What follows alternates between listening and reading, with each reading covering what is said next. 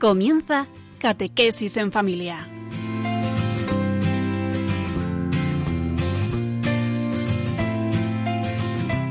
El sacerdote jesuita Diego Muñoz nos acompaña a lo largo de esta hora.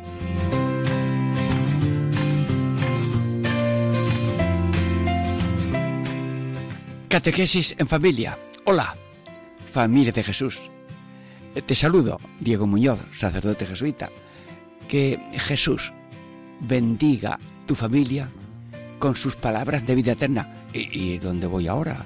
Eh, bueno, otro ciclo de catequesis en familia, eh, un ciclo que le llamamos las siete palabras de Jesús a la familia. Bueno, se podían eh, llamar 70 palabras, pero vamos a elegir ahora en este primer grupo siete palabras de Jesús a la familia hoy.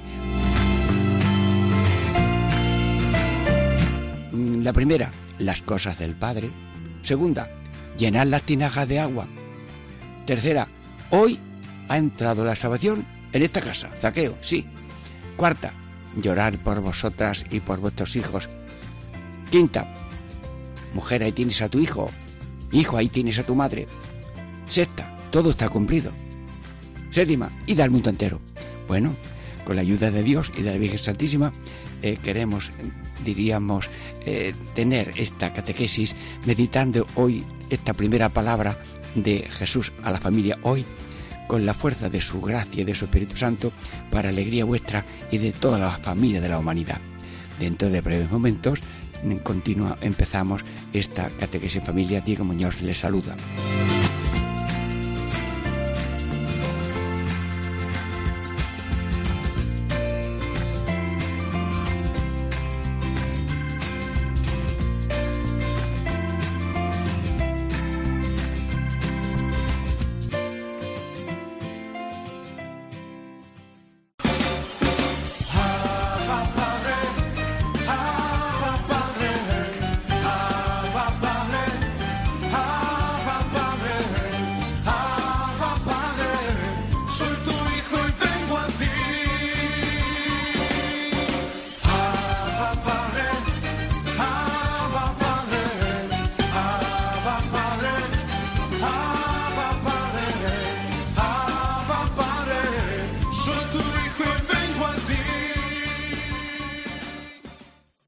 Catequesis en familia, primera parte.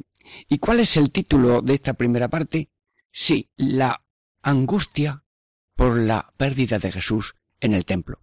Bueno, la segunda, después, la pregunta es, ¿por qué me buscabais? Y el cuarto punto de esta catequesis es, ¿no sabíais que yo tenía que estar en las cosas de mi Padre? Bueno, estamos en esta primera parte cuyo título es La prueba de la angustia por la pérdida de Jesús. Bueno, Jesús, eh, estamos en el templo, eh, tus padres te están buscando. Vamos a acompañarlos un momento. María, José, aquí estamos, Radio María, estamos preocupados porque estáis buscando al niño, eh, estamos aquí un equipo muy grande, cada uno por una zona, otro por otra, podemos ayudar en el encuentro de Jesús. Mm, pero, mm, ¿qué cara llevas? Madre de Dios, mm, eh, ¿cómo te podemos consolar? Mm, ¿Qué lección sacas de todo esto? Eh, tú estás mm, así como enfadada, angustiada, es dolor de madre, pero un, dolor sereno, eficaz, eh, buscador. Te queremos acompañar, queremos aprender, pero ven Espíritu Santo, que aprendamos de esta vivencia de una angustia, porque eh, antes o después alguna angustia se nos presenta, sí. Bueno, ¿y qué dice el Papa Beato o San Juan Pablo II? Que también la Virgen pasó noches de fe y habla San Juan de la Cruz de la noche de fe. Y todo el mundo, bueno, las 24 horas tienen fe, eh, tienen noche y luego tienen día. Bueno, pues lo que pasa en la geografía, en el mundo, pasa en el mundo del corazón. Que hay noches oscuras o días en Ignacio, hay consolación y desolación. Consolación, ay, qué niño tan bonito. El Hijo de Dios, lo adoramos, lo bendecimos, lo cuidamos. Se pierde, no sabemos dónde está. Ya viene la angustia Ya viene la prueba. Santísima Virgen, noche de fe. Y las noches son cortas o largas, a veces duran mucho. Dicen que Santa mm, Teresa de Calcuta, pues estuvo en desolación toda su vida y hay gente que no ve claro. Sí, y las ausencias son una manera distinta de estar presente porque Dios no puede estar fuera nunca. Dios está siempre dándole cuerda al corazón, al pulmón, al riñón, al hígado. Y, por tanto no se puede ir lejos porque tiene que estar cerca, tiene que estar dentro. Somos esponjas papadas de la presencia de Dios. Pero lo hacemos sentir o no lo sentimos y entonces se nos oscurece noches de fe como la Virgen Santísima. Y luego también dice San Juan Pablo II, fatiga de corazón. ¿Y fatiga de corazón qué consiste? Que la vida de la Sagrada Familia es una familia tan normal y tan sencilla que el mm, José trabaja, la Virgen está eh, atendiendo la casa, atiende también a vecinos pobres y ancianos, va por agua, muele el trigo, lo que sea, mm, tiende la ropa, sí, pero allí está el infinito Dios, Hijo de Dios, hecho carne, hombre verdadero, Dios verdadero, una sola persona divina, pero que juega, que come, que, hay que eh, llevarlo, educarlo, tan cerca del invisible y sin ver notas especiales de su divinidad infinita. Esto es fatiga de corazón. Bueno, pues la vida tiene tantas monotonías que debajo de ese velo de las monotonías hay una presencia profunda de Dios, porque es que la ausencia no hay sitio para ausencia de Dios. Luego hay que alcanzar esa presencia no por los sentidos que lo siento, sino por la fe. Señor, aumenta nuestra fe para superar las noches oscuras y para superar también la fatiga de corazón. Bueno, ¿y cuándo son momentos culminantes que la familia tiene esa noche oscura? Bueno, no quisiera recordarlo porque alguno va a empezar a recordar aquel accidente.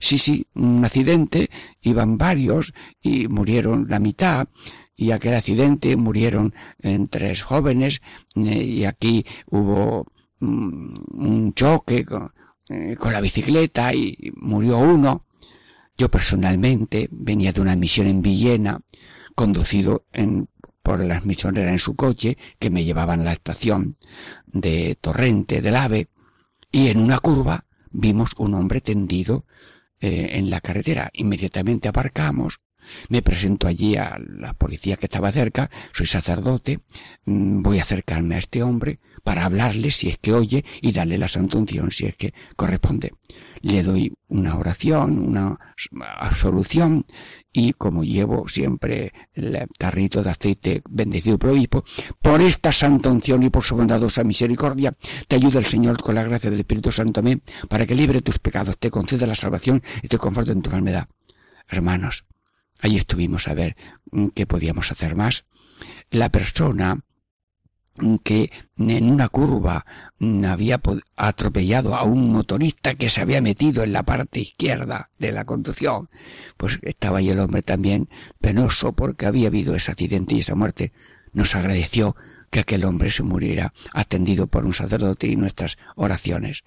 Hermanos, los accidentes marcan lo más íntimo del ser humano y graban, pero en todo momento antes, en y después, la presencia de Dios, la fuerza de Dios, la sabiduría de Dios, eh, es la piedra donde nosotros podemos acudir para decir, creo en Dios, confío en Dios, amo a Dios y acepto la misteriosa realidad de la vida. Dios no bebe lágrimas de madre, ni de padre, ni de hermano, ni de familiares. No, no, no. Dios no bebe lágrimas. A Dios le duele toda lágrima y todo dolor y todo accidente.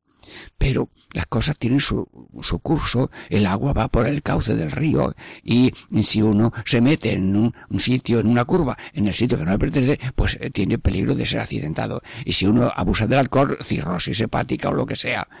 Luego, no, no, no, Dios no es causante, Dios es providente y siempre empapado de amor para enjugar lágrimas, para dar serenidad.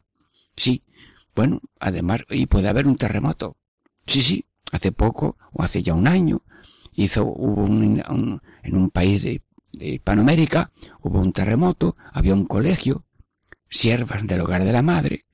El, colegio era humilde, sencillo, con fabricación de aquellos sitios, y hubo un terremoto muy fuerte, y eh, seis hermanas fueron sepultadas, pero, pero murieron en el acto. Pero es que otras cinco o más que había allí, pues eh, también quedaron sepultadas. Bueno, y allí no se oía nada, pero de pronto los vecinos que tenían allí sus niños en el colegio mm, preguntan, hermana, hermana, hermana, ¿dónde estáis? Y una decía, aquí, aquí, estáis viva, estamos bien, no podemos salir. Bueno, inmediatamente todo el mundo colabora, aunque sea con las manos o con azadas, a descubrir escombros, quitar escombros, y salieron aquellas hermanas vivas, intocadas. Bueno, pues estas personas que murieron ya empezaron a hacer intercesión para el colegio y un grupo de eh, voluntarios de Telefónica en una emisión especial seguramente de voluntarios mm, se propusieron hacer el colegio en pocas semanas porque es que si no ponían en marcha al colegio de ruido en pocas semanas ya mm, quitaban el permiso del, del, del colegio. Bueno, pues se montó el colegio en dos o tres semanas y las que, murieron y empezaron a hacer algún milagro por ahí porque le encomendaron un niño en Estados Unidos y, y Clara, la hermana Clara parece que intervino para que ese hombre, niño se curara. Hermanos, Dios es Dios antes de un accidente, antes de un terremoto, durante el terremoto y después del terremoto. Luego el mundo no lo lleva un caos, el mundo no lo lleva una maldición, el mundo lo lleva Dios. Pero eh, nosotros tenemos que ser conscientes de nuestra pequeñez, de nuestra debilidad, de nuestra torpeza para cometer errores y provocar lágrimas y muertes. Pero la muerte no es la última palabra, porque cuando alguien muere, sí, lo han perdido eh, los familiares, pero lo ha recibido Dios en la eternidad, donde no hay ni llanto ni lágrimas, sino contemplación de Dios, humildad de Dios y oración continua por los que todavía quedamos de camino. Sí, puede haber una noche eh, oscura, pues en un terremoto, en una muerte de un ser querido, y claro, mm, un atropello o lo que sea, siempre es una cosa tremenda. Bien, una vez, eh, ya lo habré contado alguna vez, que un chico se quería meter en un cuerpo de la seguridad social, vamos, de la Guardia de España. Y entonces, eh, hijo mío, que eso es muy peligroso. Y dice el muchacho, hijo también de un guardia civil, mamá, no me pasará nunca nada que no sea una misteriosa voluntad de Dios. Hijo mío, con esta fe, vete para allá y que Dios te guarde y la Virgen del Pilar también. Hermanos, Estimo a todos los cuerpos de seguridad del Estado porque están allí tranquilos, pero de vez en cuando hay que hacer un salvamento y se tiran y incluso pierden la vida para que el otro la salve. Dios mm, tiene maravillas eh, cuando vivimos, cuando damos la vida, cuando morimos, y todo es una maravilla de la providencia misericordiosa de Dios, y cuando esta vida se acabe, no se acaba todo, empieza todo. Pero nosotros tenemos solamente ojos humanos y no hace falta ojos de fe. Señor, ojos de fe, por favor. Sí, corazón de padre, de hermano y de hijo, eh, pero mm, con un corazón tierno y solidario, pero mm, con una fe, esperanza y caridad. Sí. Mm, bueno, y eh, cuáles son las reacciones que debemos tener cuando llegan esos momentos tan difíciles. Bueno, pues eh, la Virgen vio que le faltaba el niño y ella era guardiana, pues se puso a buscar y no paró hasta que lo encontró. Sí, sí. Y por lo tanto se acepta la situación y se actúa. Y se actúa eh, buscando y se actúa mm, eh, corriendo. Y dice el padre Tarim, cada vez me persuado más que se adelanta más camino orando que corriendo.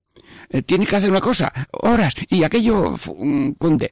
Eh, tienes que hacer un problema, resolver un problema, te invocas a Dios, ¡ay, ya ha venido la luz! Y ahora esto cómo se arregla, invocas, y, no sé, estaba la cosa muy, mucho más cerca. Y se me ha perdido esto, ¿dónde lo habré puesto? Invocas con la oración, la luz natural se funde con otra providencia cariñosa del Señor y las cosas tienen mm, por lo menos una aceptación serena o un encuentro gozoso. Sí. Luego también eh, hemos, hemos de reaccionar en todo momento con fe en la presencia providente y misericordiosa del Señor. Hemos de reaccionar también con esperanza. Bueno, si solamente existe el minuto presente y el minuto presente se me deshace, entonces yo ya he perdido todo el norte, el sur y todos los horizontes.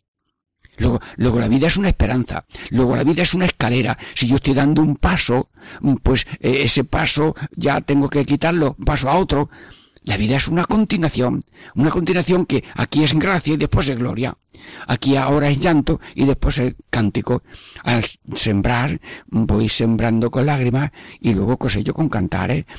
Hacemos un programa, estamos en comunicación con vosotros, aquí pues eh, casi llorando, de lágrimas de oración, Señor, ayúdanos, en ti ponemos nuestra confianza. Pero esta lágrima pues se convierte en cántico, porque eh, vas por ahí y te dice, oye, que le escuché, esta hora hace poco en Valle de Guerra, en Tenerife, sí, le escuchamos, y el otro, un compañero, mm, José Luis, José Vicente Calabuiz, párroco de Millares, Valencia. Mira, venía de, de Valencia y, y, te venía escuchándote y, digo, no paso de felicitarte. Bueno, no me tenéis que felicitar ni llamar por teléfono, pero que la lágrima no es la última palabra, viene el cántico. Y la siembra se la comerán las, mm, eh, los, topos, en la semilla lloverá o no lloverá.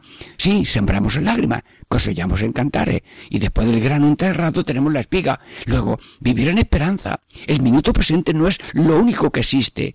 Existe un, un futuro, está unido a este presente. Por tanto, bendito sea el presente que me lleva a otro presente más poderoso. Porque la conexión es perfecta. Junto a Cristo en la cruz, junto a Cristo en la gloria. María, ¿qué tal te va? ¿No te acuerdas cuando estabas de pie junto a la cruz? Puede haber tormento mayor que ver a un hijo machacado con tres clavos hasta dejar toda la sangre fuera e inclinar la cabeza con todo respeto. Yo te pido, señora, que tengamos esa fe, esa esperanza, esa caridad y ese amor, porque Dios saca, viene de los males es poderoso. Y si Dios permite algo así, es porque tiene poder para sacar bienes de los males. Bienes de oración, de humildad, de solidaridad. Bueno, eh, ya hemos terminado esta primera parte. Luego viene la segunda, ¿por qué me buscabais? Pero después de una breve mm, reflexión musical, Diego Muñoz, Catequesis en Familia, les saluda.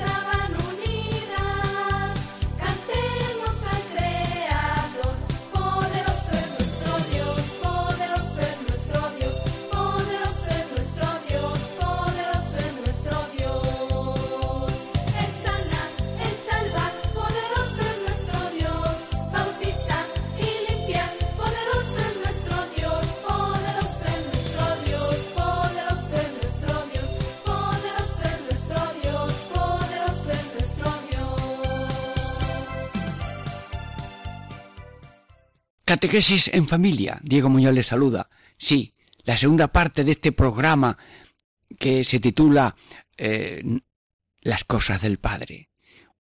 Pues la segunda parte es la pregunta ¿por qué me buscabais angustiados? Dice Jesús a San José y a su madre la Virgen.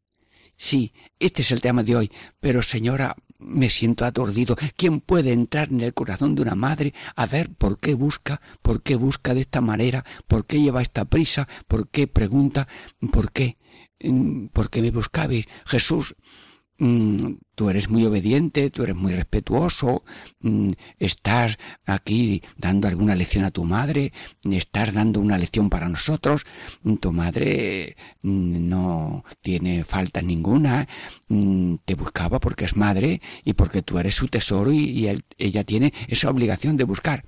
Pero es que habrá dos maneras de buscar, sí, sí, sí, sí. Es que habrá dos maneras de dolor, sí, sí, sí. Es que habrá dos maneras de actitudes activas o pasivas. bueno, pues a ver si encontramos este equilibrio en esta catequesis en, familia, meditando la pregunta de Jesús, ¿por qué me buscabais angustiados? Sí. Mm, diríamos, mm, primero, mm, si se pierde algo, pues buscamos. O sea, hay una actividad. Yo empezaría diciendo que primero se reza. Se me ha perdido algo. Señor, ayúdame. Ojos de la Virgen. Sí, se te pierde una carpeta, una, ¿dónde la estará? Ay, Virgen, bueno, pues mira, la pusiste en una silla, se cayó por detrás y como no se has pasado nunca por allí, pues nada. Entonces te lo encuentras. O se pierden las llaves eh, de, de la habitación en una casa de ejercicio, porque al salir por la tarde a dar un paseo, pues sacas el rosario, se pierde la llave, y yo doy la vuelta otra vez. Hermana, no encuentro la llave de mi cuarto. Bueno, toma la otra. Y yo, ojo de la Virgen, ojo de la Virgen, y me llama la hermana Asunción, que estaba yo en Canarias desde el puerto de Santa María. Ha aparecido las llaves que habían caído en el césped al lado del camino y yo pues no oí esa, esas llaves caer. Total, mm, que mm, primero hay que orar y encomendarlo todo a Dios, porque Dios le gusta manifestar su providencia en cosas pequeñas. Sí, Así que la Virgen buscó. Y claro, también eh, diríamos, eh, confiaría en esa misericordia divina. Sí, mm, porque además Jesús ha dicho, buscad y encontraré. Luego, no reprende el Señor a su madre porque busca, sino que nos avisa a todos que la, mm, que la búsqueda tiene que ser como la de su madre. Eh, con corazón de madre, pero con fe profunda en la providencia y demás. Bueno, pero eh, diríamos, eh, ¿por qué? ¿Por qué? Mm, ¿Por qué la angustia en la búsqueda? ¿Por qué el miedo a no encontrar? Bueno, ayúdame, Señor. Pues sí, lo voy a decir. Hay que estar desprendidos y disponibles pierdes los pies en un accidente. Bueno, pues esos son tesoros, y más los misioneros. Los misioneros tenemos el tesoro de los pies, hay que ver, y vamos de un sitio para otro, subimos escaleras, en sitios donde se resbalan las ratas, subes llevando allí al Santísimo para ir a una cueva que está esperando el Señor. Llegar a una casa, sí. Entonces, buscar. Mm, pero lo que yo quiero mucho, que son los pies, hay que estar desprendidos si acaso lo pierde. Y un hijo es un tesoro, pero hay que estar desprendidos. Y el amor tiene que tener esa esa potencia activa y potencia, diríamos, pasiva, desprendidos, desprendidos y disponibles. Bueno, como la Virgen Santísima. La Virgen vivió con desprendimiento. Ahora verás, estaba la Virgen ya en el descanso y José le avisa, mira María, Herodé viene a buscar al chiquillo. Bueno, el chiquillo hablaría con ese cariño a, nuestro, al chiquillo, a, nuestro Jesús, a Jesús. Y entonces la Virgen puede querer alguien más a Jesús que su madre. Pues la Virgen inmediatamente se desprende, no del niño, el niño no lo deja allí en la casa, el niño lo coge con San José, eh, si encuentran alguna bestia o ya tenían, se pone en el camino y desprendido. Dejan la casa, a lo mejor ropa tendida, a lo mejor alguna cosilla de alimentos, de un poquito de almacén, desprendidos. Y en la, y luego cuando Jesús tiene que irse a predicar, la Virgen se desprende de Jesús. Y cuando lo ve morir, se desprende de Jesús que está muriendo en la cruz. Porque podía haber gritado, no le hagáis daño a mi hijo. Luego la Virgen nos enseña, sí, a buscar, a buscar a Dios, pero desprendidos de todo lo que sea desprendidos. No adoréis a nadie, a nadie, ni desprendidos de un ojo si lo pierdo, desprendidos de una mano, desprendidos de un oído, desprendidos de, de, de una salud, lo que sea. Yo te pido, Señora, en esta meditación, catequesis en familia, que aprendamos, sí, como seres de carne y hueso, tenemos angustia, tenemos dolor, tenemos pena, tenemos lágrimas, sí, pero ojo, esas lágrimas no tienen que estar turbias por una desconfianza, por una falta de fe, por un apego desordenado o por un miedo a la cruz. Bueno, si se nos ha caído la casa, ahora que, bueno, pues eh, ahora mm, sé, pues ya está, a lo mejor enseguida tenemos un albergue o vamos a alguien que nos ayude o vamos a Caritas o lo que sea. Pero Ojo, que la cruz no se lleva con amargura, no se, hay que llevarla con desprendimiento y hay que llevarla con amor. Amor y desprendimiento. Y luego mm, que hay que sumar a la luz de la razón la luz de la fe.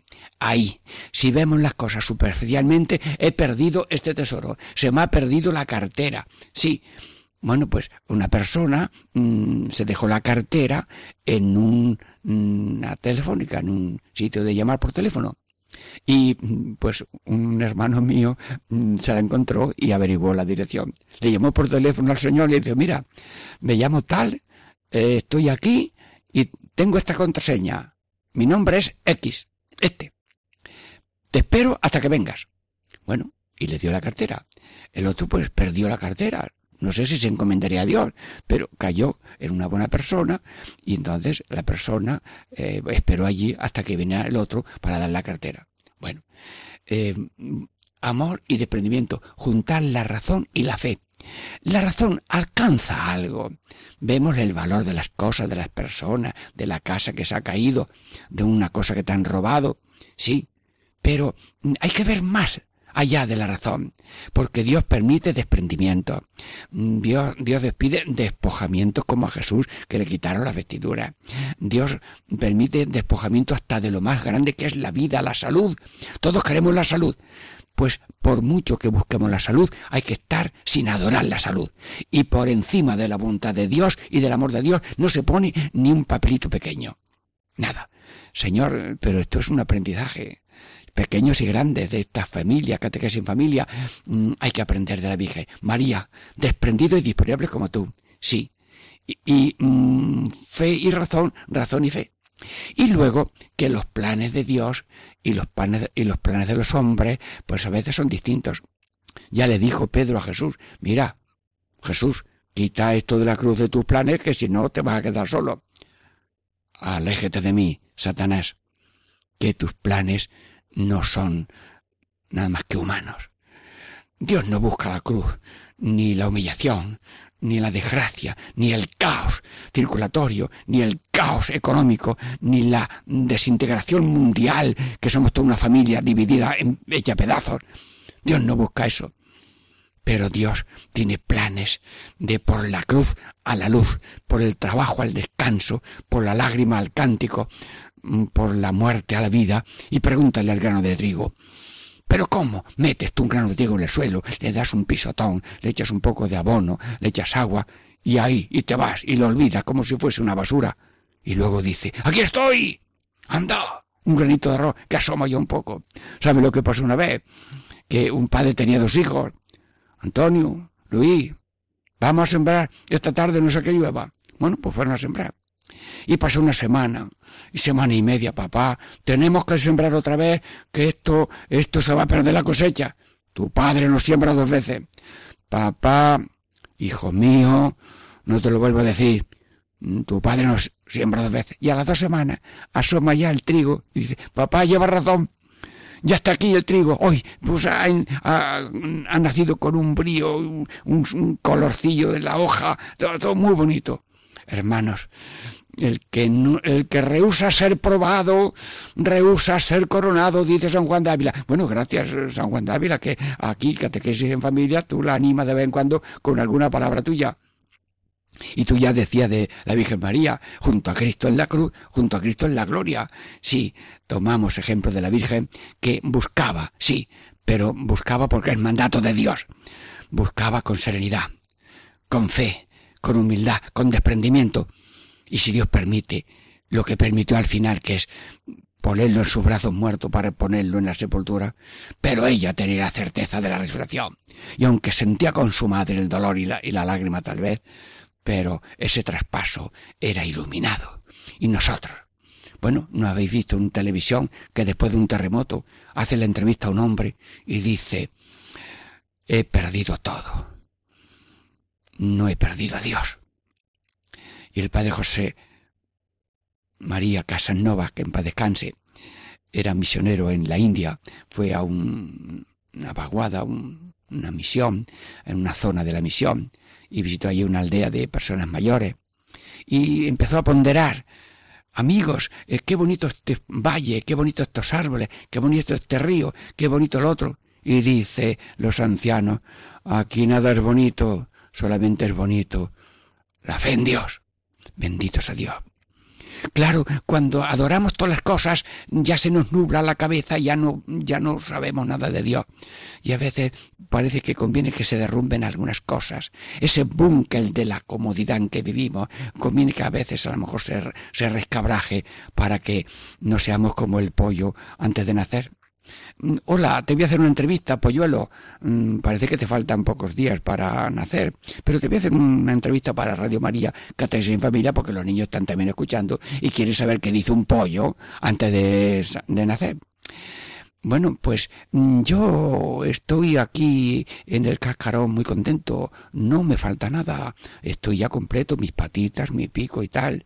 Bueno, pues si no existe nada más que lo que hay aquí, pues yo que dure lo que dure y de pronto, como si se le vino así como un estornudo o lo que sea, y, y, de un picotazo y se rompió el cascarón y empezó a sacar la cabeza y se abrió el cascarón y echó a correr. Y dice, anda, pues yo no sabía que esto era más gracioso, lo que había fuera que lo que había dentro. Bueno, ya de paso, en Dos Aguas, visitando una casa, había una anciana ciega, pero sabía cuidar pollos. Sí, y bueno, ¿cómo cuidas tú los pollos? Pues mira, cuando nace un pollito, le meto un granito de, de trigo o dos y le echo una gotita de vino. Mira, los, los, los, pollos ya con la comida y la bebida se ponen tan entusiasmados que vamos y se ponen ahí. Bueno, pues ya, han visto, eh, hasta los pollos eh, pues tienen esa sabiduría de que mm, rompiendo el cascarón no es una lástima, es una ventaja. Y nosotros tenemos ese cascarón de autosuficiencia idolátrica y no queremos movernos. Ay, que no cambie nada, que no rompa nada, que no me tenga yo que preocupar de nada. Y eso, eso sí que una desgracia. Querer vivir solo y sin amor, con una automarginación, eso es una condenación en vida. Pero el que sale, el que rompe, el que busca como la Virgen María, eh, eso es una maravilla. Juan mm, Papa Francisco, eh, ¿quiere decir algo para Radio María? Sí, eh, pues bueno, ya ha felicitado una vez al director y a otro, un equipo que te saludó y el bien que está haciendo Radio María en todas partes. Pero ¿cuál es la palabra que más te gusta? Salir salir del propio egoísmo, salir del propio ambiente, salir, buscar, buscar y encontraréis al Cristo mm, oprimido, al Cristo eh, herido, buscarlo, buscarlo, porque todos sois buscadores del oro de Dios que está en cada vasija, en cada persona, en cada persona que te espera y te necesita. Sí, mm, bien, mm, Señor Jesús, eh, con tu gracia estamos meditando tus palabras porque me buscabais, sí, te queremos buscar, pero con alegría, con fe, con esperanza y con certeza de que de la cruz sale como un borbotón de gloria y de la lágrima un cántico y una esperanza de paz y bien para nosotros en la vida terrena y luego en la vida eterna. Bueno, terminamos esta segunda parte. Catequesis en familia, Dios Muñoz les saluda y ahora un breve descanso musical.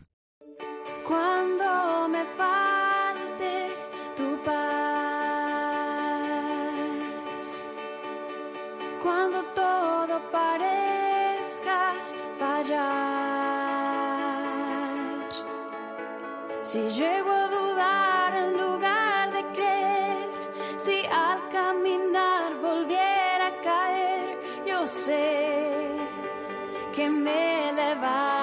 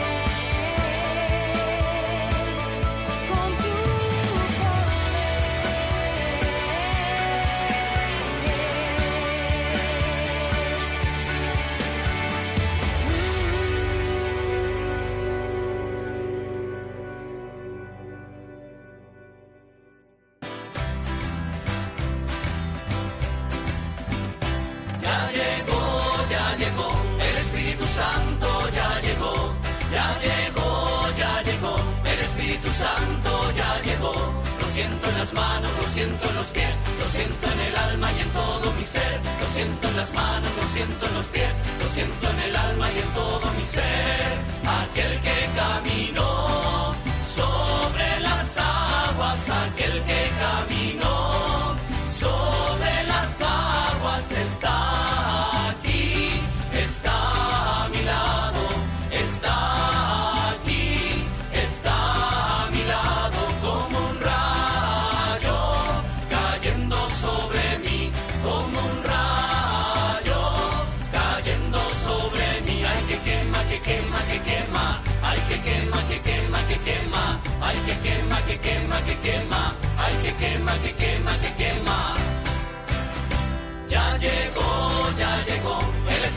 Santo ya llegó, ya llegó, ya llegó, el Espíritu Santo ya llegó. Catequesis en familia, tercera parte. Hoy el tema era las cosas del Padre. Ya hemos visto la primera parte, sí, mm, en que estamos, diríamos, meditando la angustia de la Virgen. La segunda es eh, porque me buscabais para buscar siempre con serenidad y amor y confianza. Y la tercera parte, la más importante, bueno, todo es importante porque todo es eh, mm, palabra de Dios, espíritu de Dios. Tercera parte. ¿No sabíais que yo tenía que estar en las cosas de mi Padre? Bueno, solamente con repetirla varias veces y quedarse así rogando, ya tenemos el fruto de esta tercera parte. ¿No sabíais que yo tenía que estar en las cosas de mi Padre? Bueno, Jesús, doce años. Estamos en entrevista directa aquí, nos hemos metido en el templo, tú estás hablando con los doctores, ahora estás hablando con nosotros, nosotros estamos percibiendo tus palabras. Eh, explícanos eso de las cosas del Padre. Sí, mira, mm, lo más importante es la voluntad del Padre.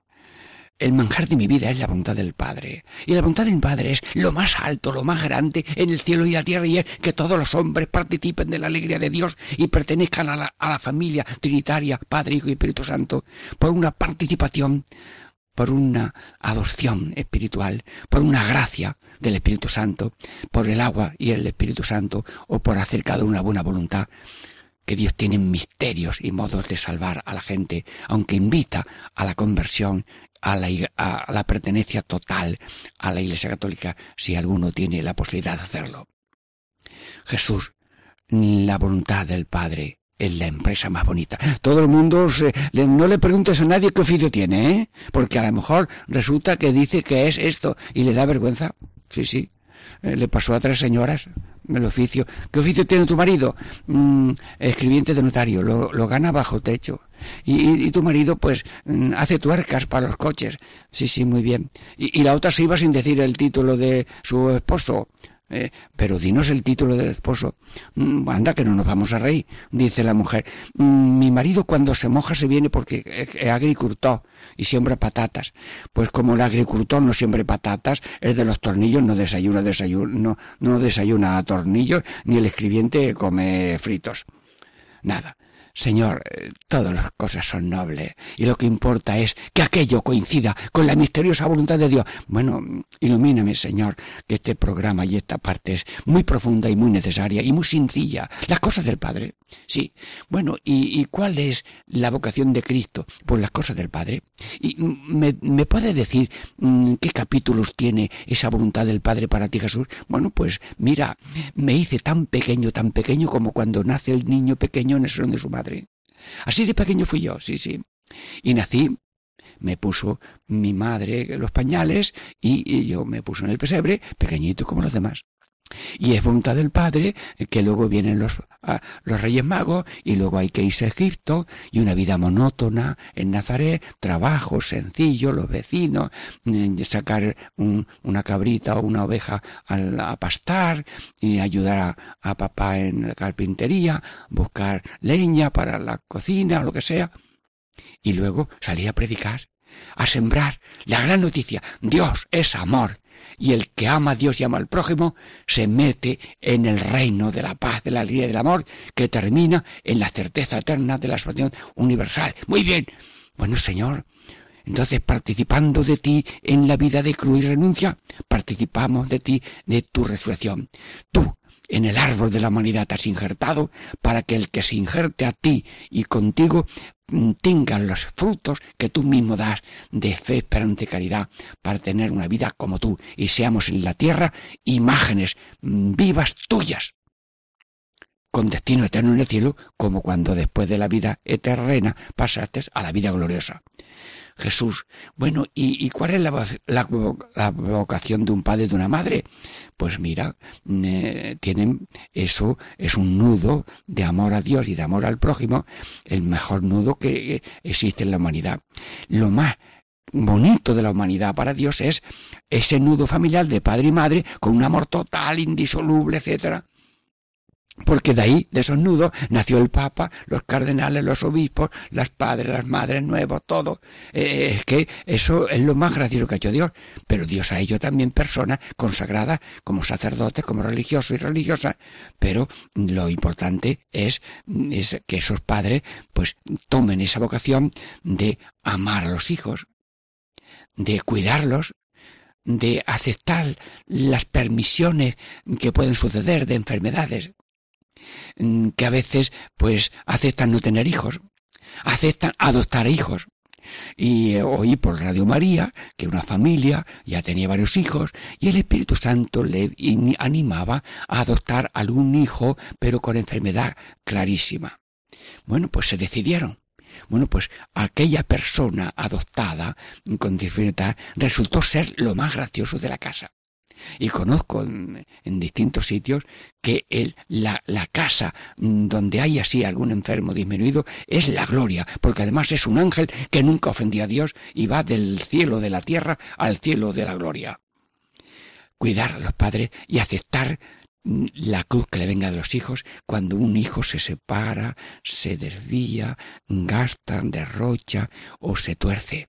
Pero ellos no son Dios del Hijo, son los padres y rezan, dan ejemplo, dan una palabra y aceptan la cruz y si vuelven se les acoge. Enhorabuena por la vocación de los padres. Primero para quererse, cuando hay hijos y si no hay hijos también, y cuando están abiertos no solamente a los hijos, sino a esa familia ampliada que son ancianos, que son hermanos que se quedaron solteros, el suegro, la suegra. Ve, y bueno, ¿y cuál es la vocación de los hijos? Bueno, pues cuando nace un niño, pues ya mm, tiene varias posibilidades. Las cosas del padre para ese niño puede ser que se quede soltero, que sea casado, mm, que sea religioso, que sea sacerdote. Nace una niña, ah, pues mm, ahí nacen unas posibilidades según la persona, su educación y la luz que Dios le dé. Y puede ser soltera, consagrada, soltera que es cristiana total, o casada, o luego mm, o, dedicarse a la vida religiosa y tantas miles de personas consagradas en vida apostólica, en vida contemplativa. Luego, pero esa elección no me elegisteis vosotros a mí, os he elegido yo. Así sí, Jesús. ¿Quién lleva la iniciativa en la vocación de las personas? Primero, Mm, llamados a existir. Enhorabuena, que existimos. Llamados a nacer, enhorabuena. Eh, llamados a caminar, aquí estamos.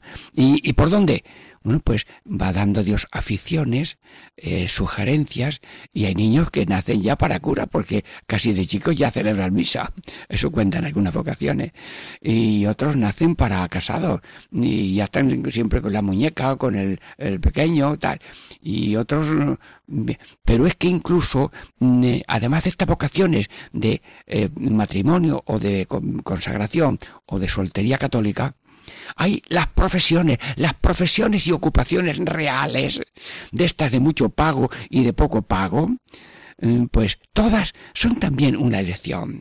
Por tanto, si te toca, yo el oficio más bonito que veo en la calle es el de, el de limpiar la, la calle. Y si puedo y cruzo, digo muchas gracias. En una misión en San Roque, íbamos el párroco y yo a la parroquia para comenzar la misión y saludamos con cariño a las seis y media al, al barrendero. Buenos días, amigo. Dice el cura, esto es misión.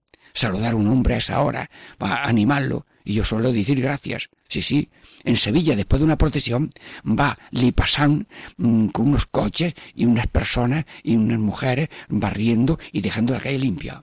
Sí, todos somos, eh, diríamos, cuidadores de la realidad de la ciudad y del pueblo. Y entonces cada uno tiene que tener eso, eh, la ocupación real física. No vale la cosa, importa el alma de la cosa. Y uno será carpintero y otro será mm, agricultor. Y yo le pido a Dios que renazca la agricultura a nivel familiar, a nivel grupal, a nivel de pueblo pequeño, porque la huida del, del campo es un dolor por la humanidad que necesita del campo y luego además una obsesión de ganancia inmediata y nadie quiere sembrar y esperar y a ver lo que pasa. Sí, pero dichosos los agricultores que mirando al cielo y pidiendo la lluvia a su tiempo, están sembrando para que otros coman. Eh, cuentan que una vez en una guerra la gente salía mm, salía, diríamos, de la ciudad huyendo y había un, un, anciano cojo sembrando y cuando venían las bombas se metían todo en un hoyo hasta que pasaban las bombas y le decían al hombre, deje usted de sembrar que están matando a mucha gente. Dice, ¿y los que queden vivos de qué van a comer? Así que aquel hombre agricultor estaba sembrando y si él moría después de sembrar, ha dejado sembrado para otros. Señor, bendice la industria, que haya puesto de trabajo y buenos pagos, pero también bendice la agricultura y los humildes que siembran para que otro coma. Sí, entonces todas las vocaciones son bonitas, porque lo que importa no es la cosa, es el alma de la cosa y una parroquia mm, que tenga apostolado de oración eh, es una parroquia con alma, porque diviniza todas las ocupaciones que nos hacemos redentores con Cristo Redentor y colaboradores en un, un cristianismo, en una humanidad más humana. Bueno, ¿y cuál es la vocación universal? Pues San Ignacio tiene la palabra. El hombre es criado para alabar, hacer reverencia y servir a Dios nuestro Señor y mediante esto salva su alma. Gracias, San Ignacio de Loyola. Alabar. Pero no has visto que alaban a Dios las flores, los cantos, los ríos. Y nosotros vamos a ser los únicos mudos que decimos, pero qué creador tenemos, qué sabiduría tiene, qué maravilla es la organización de todo. Los humildes pastores, miran al cielo. ¿Y quién le ha puesto columnas a esa bóveda? ¿Y quién tiene más que nosotros que tenemos a Dios en el cielo y en la tierra? Sí, el que tiene ojos de fe descubre que la vida es, alabamos, por siempre yo cantaré tu nombre, Señor, que cada uno sea un canto de alabanza, de adoración, de agradecimiento a Dios, y eso culmina especialmente en la misa. Y luego también alabar, hacer reverencia. Oye, que tenemos que dar gracias a Dios y alabar a Dios no solamente con el alma, sino con el cuerpo, y hacemos reverencia al Santísimo. Mm, eh, hacemos reverencia cuando hay un, una procesión, mm, hacemos reverencia a las autoridades competentes, a las autoridades eclesiásticas y también obediencia adecuada cuando las autoridades pues también mandan lo conveniente. Sí, alabar a Dios, hacer reverencia, en cuerpo y alma estamos sirviendo a Dios. Y como el cuerpo es la expresión, pues lo mismo que Cristo en la cruz inclinó la cabeza y entregó su vida, nosotros también nos inclinamos, como dice San Pedro, ante Dios en alabanza, diciéndole todo tuyo, el corazón, el pulmón, el riñón, todo es tuyo, pues con todo el corazón, con toda el alma, te alabo, te bendigo y te reverencio, y la mejor reverencia es servir, hacer en todo lo que Dios quiere, cuando Dios quiere, como Dios quiere y porque Dios lo quiere. Sí, alabar, hacer reverencia, servir a Dios y mediante esto salvar el alma. ¿Por qué? Porque el que se pone en órbita de Dios, en unión con Dios, pues al hacerse cuerpo de Cristo, sarmiento de Cristo, la suerte de Cristo, cabeza, es la suerte nuestra, pues la suerte nuestra también es de la vida terrena en gracia a la vida celeste en gloria. Bueno, ¿y cuál es la vocación personal? pues eh, ya lo hemos dicho de alguna manera, pero que sea cual sea la vocación, sea todo, diríamos, para gloria de Dios. Lo que importa es la intención. No solamente la cosa, sino la intención. Te haces estudiante, sí, pero para una vida cómoda, aislada y no querer saber nada de los demás, pues estás criando un egoísta o un vampiro que un sanguijuela de sangre ajena. Pero si te vas a la universidad para hacerte servicial, nuestras universidades pues mm, examinan qué quieres tú eh, ser. Tú, quieres ser un hombre para los demás, un hombre para ti, entonces para ti no hay sitio. Sí, y los colegios pues, son formadores de hombres para los demás, en, servicio a los demás, especialmente a los más necesitados, los que están en ese hoyo de la ignorancia, de la falta de, de medios, de la falta de cultura y de promoción social y profesional para que también puedan tener un puesto de trabajo. Sí, bueno, así que la marca de cada uno es muy sencilla, las cosas del Padre. Y voy a hacer un poco de desfile rápido de los que llevan con alegría mm, esa marca de las cosas del Padre. Adelante, empieza el desfile. Los ciegos, los cojos, los sordos, los mudos, los leprosos, los eh, muertos por dar la vida a los demás. Señor, qué desfile de modelos. No me río de una debilidad, pero felicito al que lleva la cruz con esa hidalguía, con esa nobleza. Soy Cristo.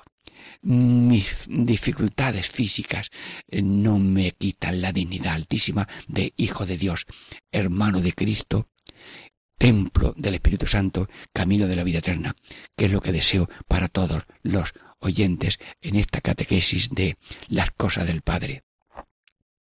Catequesis en familia, estamos terminando. Diego Muñoz les saluda. Hasta otra ocasión, en el nombre del Padre, y del Hijo, y del Espíritu Santo. Amén. Hágase en nosotros la voluntad del Señor.